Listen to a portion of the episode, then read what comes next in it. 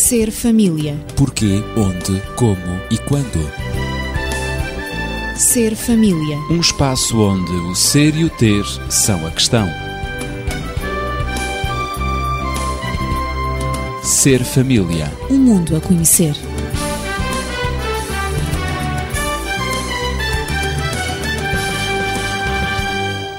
A necessidade de ser amado foi o tema de conversa do último programa Ser Família. Cumprimento os meus convidados, Natividade Lopes na Pedagogia e Daniel Esteves, médico e terapeuta familiar. Eu sou Ezequiel Quintino e dou-lhe as boas-vindas. É que a necessidade que o ser humano tem de ser amado foi reconhecida por autores de poesia, também de prosa, que dela falam cada um à sua maneira e de acordo com a compreensão que têm do conceito amor. Reparo que sobre a nossa mesa está um dicionário e provavelmente para descodificar esta palavra amor, que é a palavra mais importante em todas as línguas, mas também a mais confusa, diga-se. Os mais diversos pensadores até concordam em que o amor tem um papel essencial e central na vida de todos os indivíduos, independentemente do sexo, da cultura ou mesmo da idade. E todos concordam igualmente que o amor é uma coisa maravilhosa e todos reconhecem que é o amor que faz girar o mundo. Imagine-se. Milhares de livros, revistas, canções e filmes estão apimentados com a palavra amor.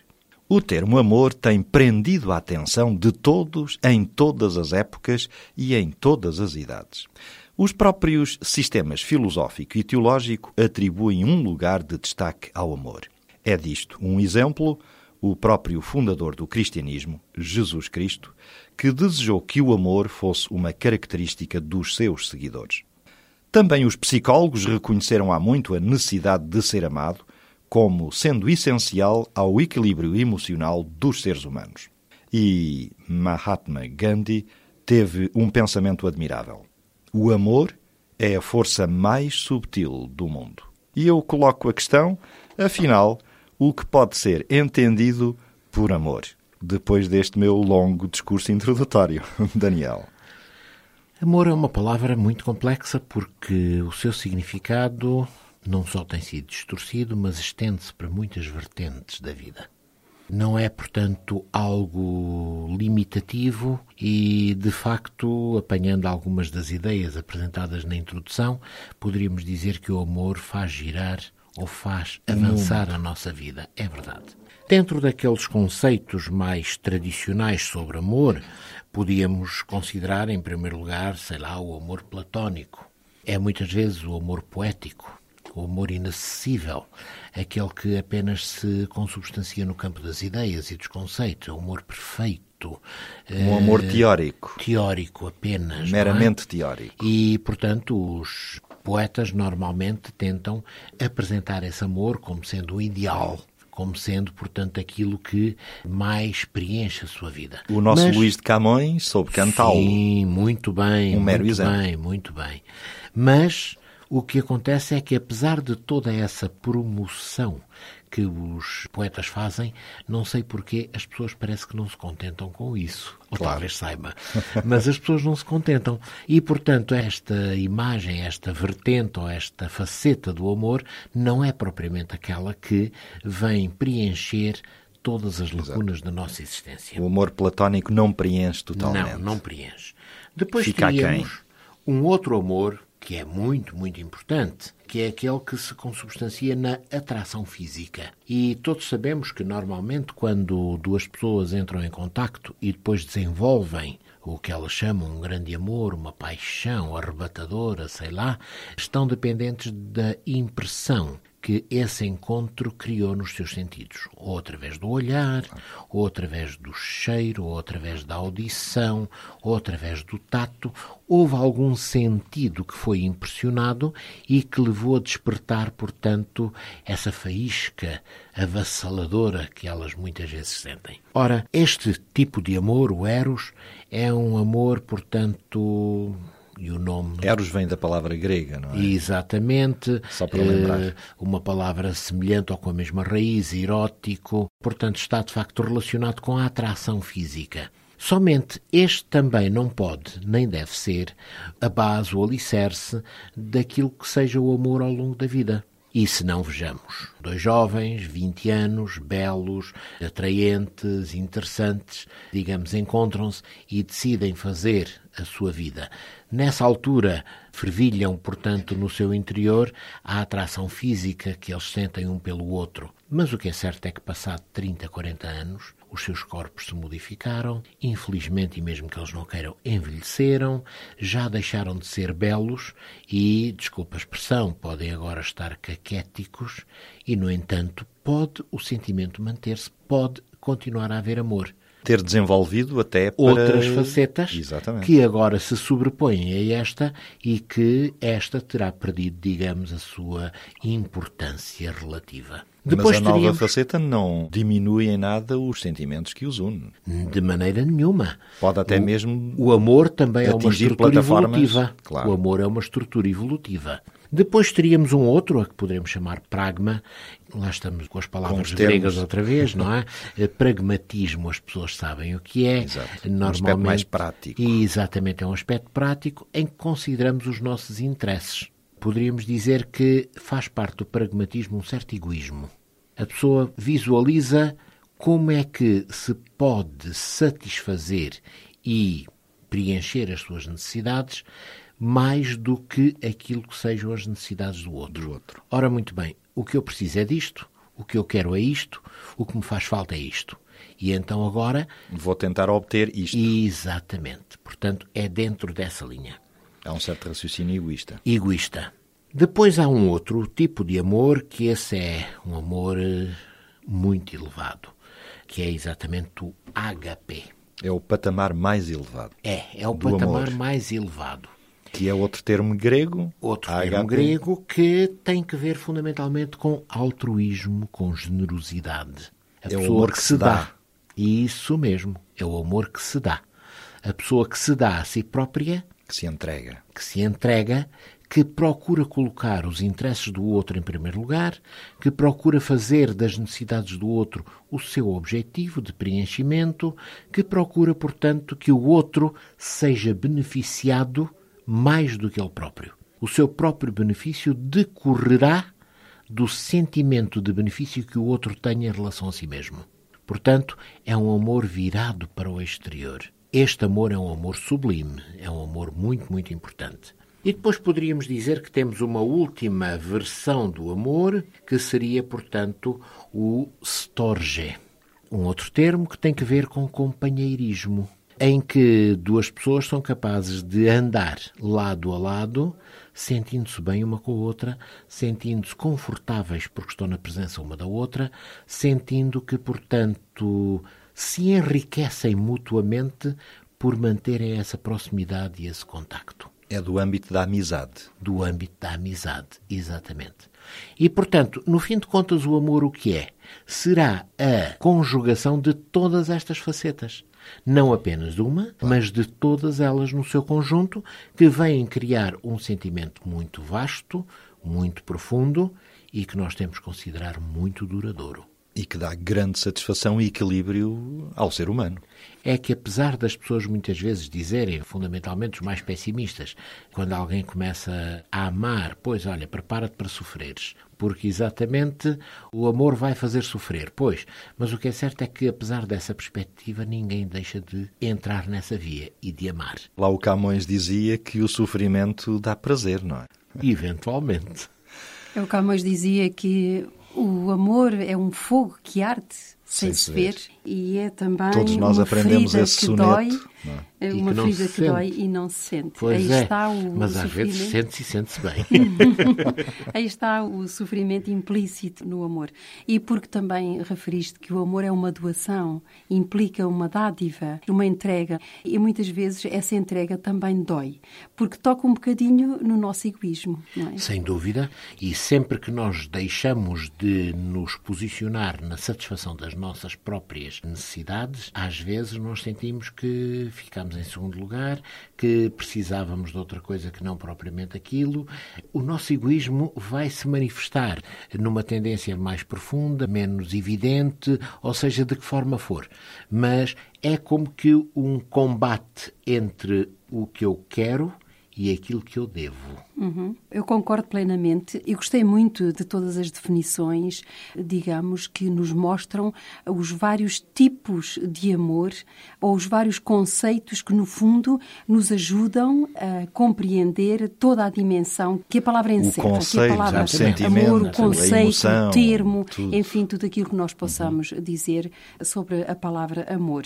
E todas essas, essas palavras de etimologia grega, na sua maior parte, expressam toda uma filosofia sobre o amor e muitos têm escrito, de facto, sobre o amor e a nossa literatura, especialmente a literatura portuguesa, está cheia de descrições tentando descrever o que é o amor.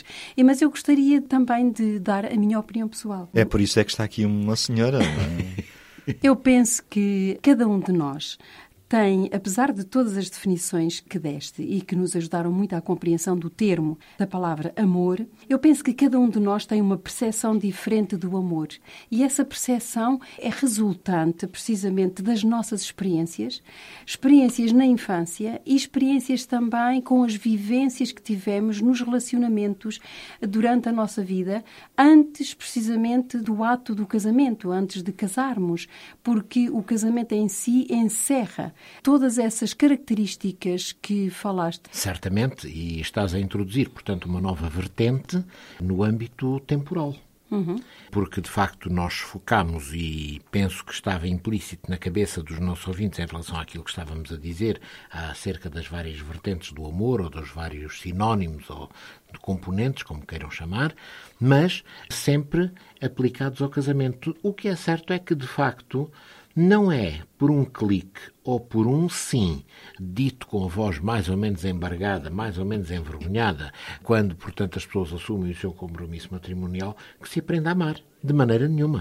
A experiência do amor tem que ser alvo de uma aprendizagem que está para trás. E por isso é que essa noção temporal de que não se esgota, não começa nem acaba no casamento, mas tem que estar para trás no antes e para a frente no depois. Eu penso que a compreensão deste termo é fundamental para também os casais compreenderem como é que podem manter o amor, esse amor romântico, esse amor, o agape que fizeste referência, que é um amor altruísta, um amor sublime. Um amor que é- se entrega, É um é? amor que se entrega, não é? Que é a doação ao Que outro. busca o bem-estar do E a outro. felicidade do outro, não é? A felicidade do outro torna-o a ele próprio feliz, não é? Exatamente. Ele só se sente feliz Claro. vendo o outro feliz. É um, é um amor realmente extraordinário, despido de egoísmo. Aliás, que o apóstolo Paulo fez referência quando falaste na tua introdução no cristianismo, não é? Sim. Em Jesus Cristo e querendo que cada um de nós, de facto, experiencie e viva esse amor de doação, o apóstolo Paulo faz uma descrição sobre o amor quando ele escreve a carta aos Coríntios e então ele compara que a noção que nós temos agora do amor é uma noção virtual. Ele diz que nós vemos as coisas agora, neste momento e com a nossa mente humana, nós vemos as coisas como um espelho, como por imagem, de uma maneira confusa. Ele próprio aplica conhecimento mesmo este imperfeito. Exatamente, imperfeito. Ele aplica mesmo este termo de confusão. Ele diz que o meu conhecimento é imperfeito acerca do amor. Mas agora há apenas três coisas que persistem. E ele fala na fé, na esperança e no amor. E diz que a mais importante, aquela que deve manter-se, que deve persistir, é o motivador da vida, aquele que faz girar o mundo, não é? Como vocês disseram os dois, é de facto o amor. Esse amor altruísta, esse amor de uma dignidade extraordinária e de uma sublimidade extrema. Natividade, ao fazeres essa citação de Paulo, eu lembro-me que um pouco antes dessa citação vêm as várias características do amor, que são muito interessantes. Exatamente. Tudo espera, tudo suporta, tudo crê, ele está preparado para tudo. Tudo sofre. Exato. Tudo sofre. E tudo, e Não aniquila tudo, e aniquila tudo perante um tão grande amor. Exatamente. É um não verdadeiro hino ao tudo amor. É, Desaparece. é um hino ao É É, muito de facto um texto mesmo. sublime que vale a pena ser Estamos lido. a citar de cor, mas seria bom um dia, provavelmente, até dissecarmos esse texto. Eventualmente, Uhum. porque é de facto um texto literário tão bonito sobre o amor De uma que grande vale a profundidade. pena é vale a pena ser analisado, vale a pena ser eh, comentado e por que não vale a pena, inclusive, Mas principalmente as pessoas lerem-no, meditarem nele, fazerem a sua própria Sem reflexão individual, porque será enriquecedor para elas. Sem dúvida. O que é, afinal, linguagem do amor? Apresentámos as várias características ou as várias facetas do amor e há um aspecto que é preciso referir também. É que cada um de nós, e dissemos há pouco, o amor era uma entidade evolutiva, cada um de nós não tem sempre as mesmas características em termos de amor. É evidente. Quando dizíamos que dois jovens têm determinadas características, mas que terão que ser diferentes passado 20 ou 30 anos, estamos exatamente a fazer sentir que há essa evolução. Por isso, nós, quando estamos perante a linguagem do amor, estamos perante algo que àquela pessoa específica vem trazer a satisfação das suas necessidades básicas. E todos sabemos que uma das nossas necessidades básicas é, portanto, o sentimento de Sermos ser amado. amados. Exatamente. E que hoje podem ter uma característica, mas amanhã podem ter outra. Daí que não temos uma linguagem, teremos linguagens. Há uma permanência, mas sempre diferente. Exatamente. Sempre em mutação. Sempre é em o que isso significa. Portanto, é o meio de comunicação oral ou não, pelo qual, e a maior parte das vezes até é não oral, pelo qual nós conseguimos ajudar a satisfazer as necessidades básicas da outra pessoa e a outra pessoa nos ajuda a satisfazer as nossas próprias necessidades. Portanto, é mútuo. É mútuo. E deve ser mútuo. Deve ser mútuo. Não apenas de uma via. Exatamente. Senão deixa de ser amor, não é? Pois, eh, senão depois tem outras implicações. Que, talvez chamemos-lhe, num termo muito vulgar, uma exploração. Eu penso que seria bom, ao falar sobre a linguagem verbal, não é? E há muitos autores que descreveram o amor precisamente utilizando a linguagem.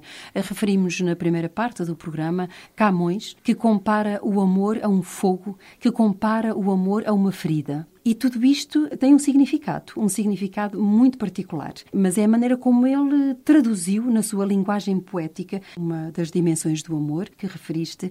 E eu gostaria de referir também um poema que foi escrito também por eh, Mahatma Gandhi, que foi Um grande pensador, um grande filósofo. pensador, um grande homem com uma Grande enorme pacifista. dose de amor, mas sobretudo o amor pelo outro, um amor altruísta, o amor pelo próximo. E então ele diz: esboce um sorriso e dê-o a quem jamais o teve. Pegue num raio de sol e faça voar lá onde reina a noite. Descubra uma fonte e faça banhar-se nela quem vive no lodo.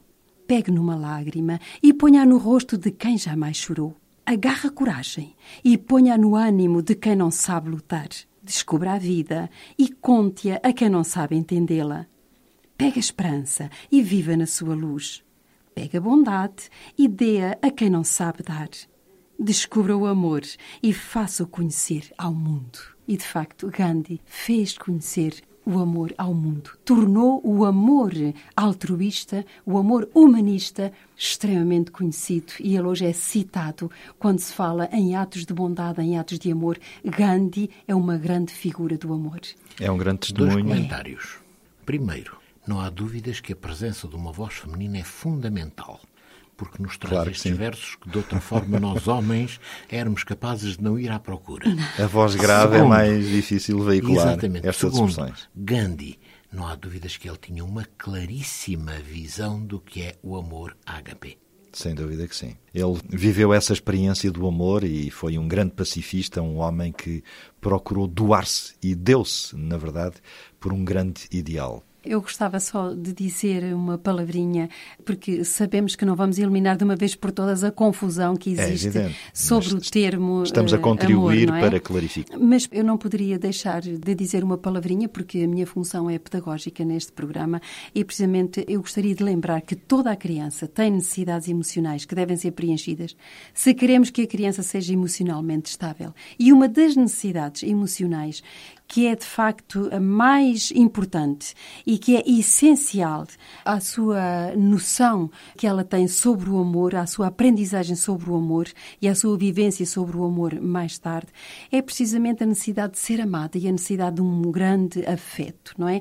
De ter um grande afeto em relação a ela, como o sentimento que ela pertence a alguém que é amada que é querida. Só com uma dose elevadíssima e adequada de afeição, de afeto, a criança terá a possibilidade de se tornar um adulto responsável. Sem esse tipo de amor que requer esforço e disciplina e que passa também, como já dissemos, por uma escolha consciente, a criança ficará emocional e socialmente atrofiada e até grandemente prejudicada.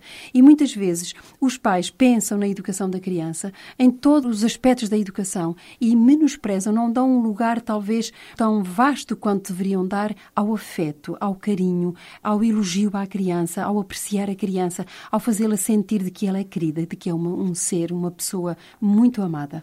Talvez por isso as crianças e muito especialmente os adolescentes, direi eu, buscam algumas vezes desesperadamente o amor que eles não sentem receber em locais menos próprios e pelas maneiras até mais erradas. Uhum. Eu ia dizer que tu tinhas aberto há pouco essa dimensão temporal eh, mais vasta para o amor e agora preencheste-a. É um aspecto muito importante que os pais assumam que devem mostrar à criança como se expressa o amor. Exato, a expressão Não estamos do amor. a falar em termos de exibicionismos, eh, portanto... Do eros, não é? Do amor. Exatamente. Tipo Mas eros. quando o pai é terno para com a mãe, quando o pai é, portanto, delicado. cuidadoso, delicado, quando beija a mãe, e o faz à frente da criança, a criança está a aprender a tal linguagem ou uns aspectos da linguagem do amor. Sim, e também quando se fala em doação, que o amor é uma doação, é a doação da escuta. É o dar atenção, é o considerar o outro que também tem uma palavra, que tem um pensamento, que tem valor, respeitar que tem uma opinião, respeitar a dignidade do outro. E a criança percebe-se bem. É dar tempo, é dar atenção, é dar afeto, é dar carinho, é dar tolerância, é dar compreensão. É e dar a, escuta. E a criança percebe-se muito bem de que essa é uma realidade existente na sua família. Aquela criança que cresce num lar onde só há agressividade, onde só há palavras duras, gritos, agrestes, gritos. Exigências. Essa criança não sabe linguagem do amor. Uhum. Portanto, esses pais o que estão é a preparar uma criança que mais tarde vai ter muita dificuldade em expressar o seu amor e, como tal, manter uma relação que se espera seja uma relação estável e uma relação muito positiva na sua existência. Em contrapartida, a criança que cresce num lar onde existe tranquilidade, onde, e eu costumo dizer isto àqueles que nos procuram em termos de busca de aconselhamento, quando há uma dificuldade grande dentro do casal, é quando o tom de voz tem que ser mais baixo, para que nem as paredes ouçam. Hum. E quando, portanto, o casal consegue utilizar este tipo de modelo, a criança aprende também. E essa criança vai ser muito mais respeitadora no futuro, vai ser muito mais capaz de se dar em amor, vai ser muito mais capaz de valorizar o bem-estar do outro enfim, vai ser muito mais capaz de amar. Nós temos de terminar, o nosso tempo está praticamente esgotado. Eu peço desculpa, mas os minutos e os segundos não param. Eh, e eu estava a lembrar-me apenas em conclusão para dizer que, segundo creio, os especialistas eh, chegaram a algumas conclusões em que o sentimento de segurança de uma criança se desenvolve na medida em que ele vê o entendimento e o amor expresso pelos pais, nem um ao mais, outro. Nem mais. E isto talvez desse motivo para mais um outro programa. Ui. Uh... Sim, poderíamos, poderíamos também, num outro programa, abordar como é que o amor deve ser expresso, qual é a linguagem As diferentes do amor, linguagens uh, entre do amor. pais e filhos, entre filhos e pais e entre o marido e a esposa, não é? Fica esta sugestão para a próxima semana. Entretanto, se nos quiser contactar, já conhece os nossos contactos. O telefone é o 219 106 310. Coloque as suas questões, dúvidas ou faça comentários e sugestões. Até à próxima semana. Despedimos-nos. Natividade Lopes e Daniel Esteves e Ezequiel Quintino estiveram consigo no Ser Família.